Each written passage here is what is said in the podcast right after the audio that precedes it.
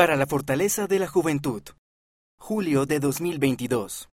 Hallar gozo en Cristo.